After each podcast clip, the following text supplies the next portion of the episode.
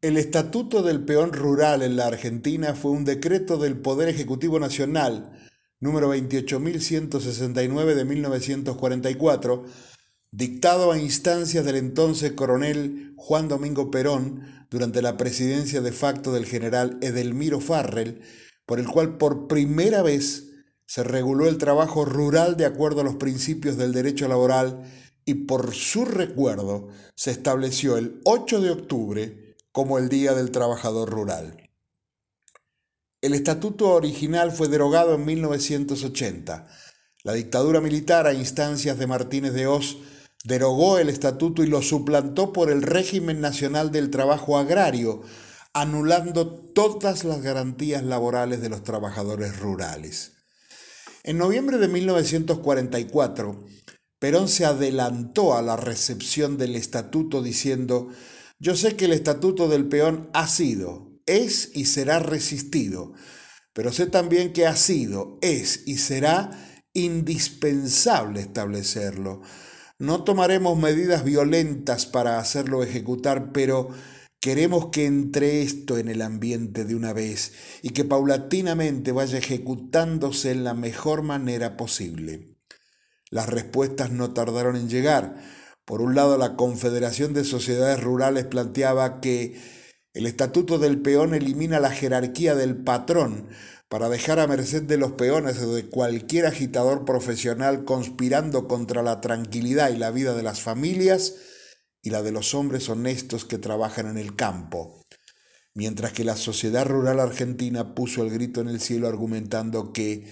la nueva legislación sembraría el germen del desorden social, ya que inculcaba en gentes de limitada cultura aspiraciones irrealizables, colocándose por encima del mismo patrón. Los terratenientes se las arreglaron para evitar el cumplimiento del estatuto y en muchos casos, para no confrontar directamente con ellos, las condiciones en el campo se mantuvieron igual que antes.